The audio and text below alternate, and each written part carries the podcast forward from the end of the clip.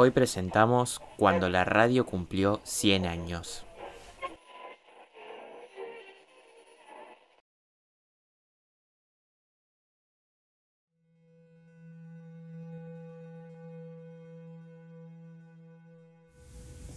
En marzo del 2020 entramos a nuestras casas y no salimos siendo las mismas. Nos encontramos en un mundo que nos resultó extraño, desconocido pues el mundo había cambiado rotundamente en muy poco tiempo, y con él cambió nuestra manera de habitarlo.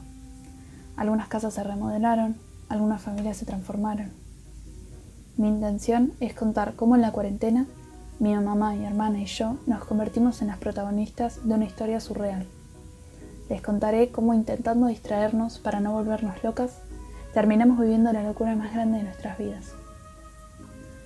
Para septiembre ya habíamos reorganizado todas las bibliotecas, alacenas y armarios. Arreglamos el jardín, armamos una composta y una huerta que increíblemente dio frutos. Yo aprendí a tejer el crochet, mamá a tejer a dos agujas y mi hermana aprendió a coser. Comenzamos a bordar, a reciclar, a cocinar. El segundo que podíamos escuchar nuestros pensamientos, comenzábamos un proyecto nuevo. Un día se me ocurrió ordenar el cuartito del piso de arriba, Creo que fue construido para ser una bodega, pero quién sabe. Nos mudamos hace cinco años y solo lo abrimos una vez para chequear que no haya un nido de ratas ahí adentro. Ahora solo usamos aquel lugarcito para poner las estufas en verano y los ventiladores en invierno. A la mañana temprano subí un balde con agua, la escoba, la pala, el plumero, cepillos, esponjas, espátulas, trapos, insecticida, detergente y desinfectante.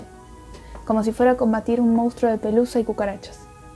Me puse los guantes, y despacito di vuelta a la llave que siempre estuvo puesta en lo que parece ser la pared, pero en realidad es una puertita de 50 por 70. Sintiéndome Coraline, me adentré en este mundo oscuro, húmedo y polvoriento. El espacio era mediano. Sería un buen escondite si llegara a necesitarlo.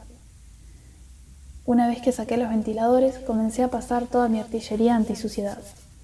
Me faltaba sacar una de las cajas, que era demasiado pesada así que le pedí ayuda a mi hermana. Una vez afuera, yo seguí limpiando la bodeguita y ella se quedó a ayudarme. Abrió las cajas y comenzó a limpiar y desinfectar las antigüedades, creando una colección de tesoros que nunca supimos que siempre tuvimos. Para el mediodía yo ya había terminado, y otra vez dejada para el final, la única caja que quedaba por abrir era la más grande y pesada. La abrimos entre las dos y no podíamos creer lo que veíamos. Era una radio antiquísima, una radio vintage. Estaba muy sucia, pero no parecía tener daños estructurales. Durante el almuerzo intentamos buscar en internet qué tipo de radio era.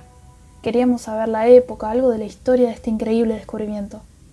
Pero las fotos que encontramos no se parecían en nada a nuestra radio. A la tarde la limpié y al mirarla con un poco más de detenimiento, encontré una inscripción tallada en la madera. RS 1921. No podía creerlo. Esta radio tenía casi 100 años y estaba en perfectas condiciones. Sonó el timbre. Me había olvidado que venían mi tío y mi abuelo a merendar. Fui a poner la pava e inmediatamente le mostré mi radio nueva vieja a la abuela. Me dijo que era una radio casera muy linda, muy prolija. Si conocieran a mi abuelo y su estándar de prolijidad, sabrían el halago que le estaba haciendo esta radio. Me contó que a veces los hombres de ciudad estafaban a la gente del campo cuando vino la radio, me decía, escuchábamos los precios de los granos, así sabíamos a quién venderle. Y como en esta época muy pocas personas podían acceder a comprar una radio, el argentino rebuscado siempre con el hambre en su corazón, se hacía su propia radio caserita.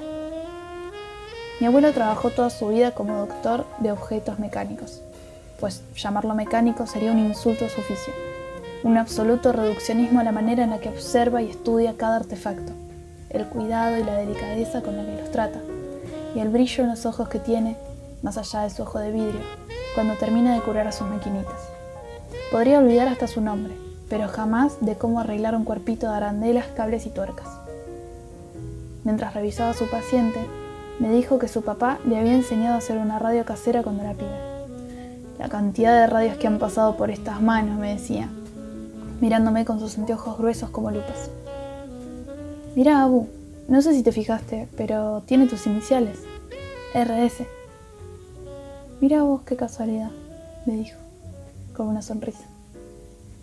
Tomamos mate toda la tarde, mientras me enseñó la función de cada partecita que él revisaba y limpiaba con sumo cuidado. Casi había bajado el sol por completo cuando llegó la hora de probarla. Y cuando la encendió,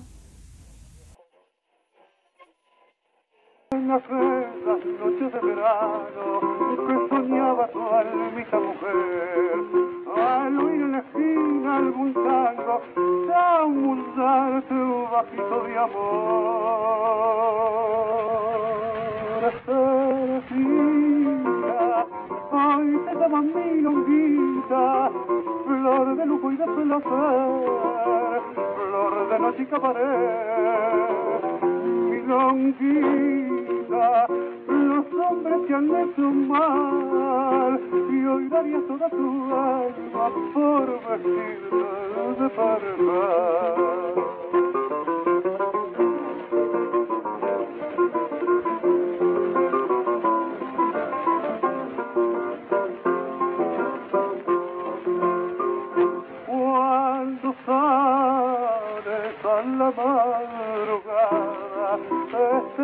De aquel cabaret, toda tu alma temblando de frío, dice, ay, si pudiera querer. Y entre el vino y el último tango, al cotorro te saca un.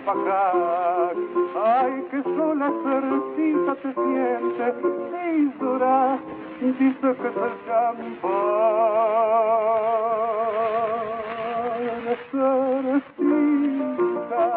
Ay, te llaman milonguita, flor de lujo y de placer, y Grupo cabaret. 9 de la Comisión 2 del Taller de Producción de Contenidos y Narrativas Sonoras y Radiales de la Facultad de Periodismo de la Universidad Nacional de La Plata, conformado por Ezequiel Ponce, Sofía Saulís, José Ignacio Ríos Vidal.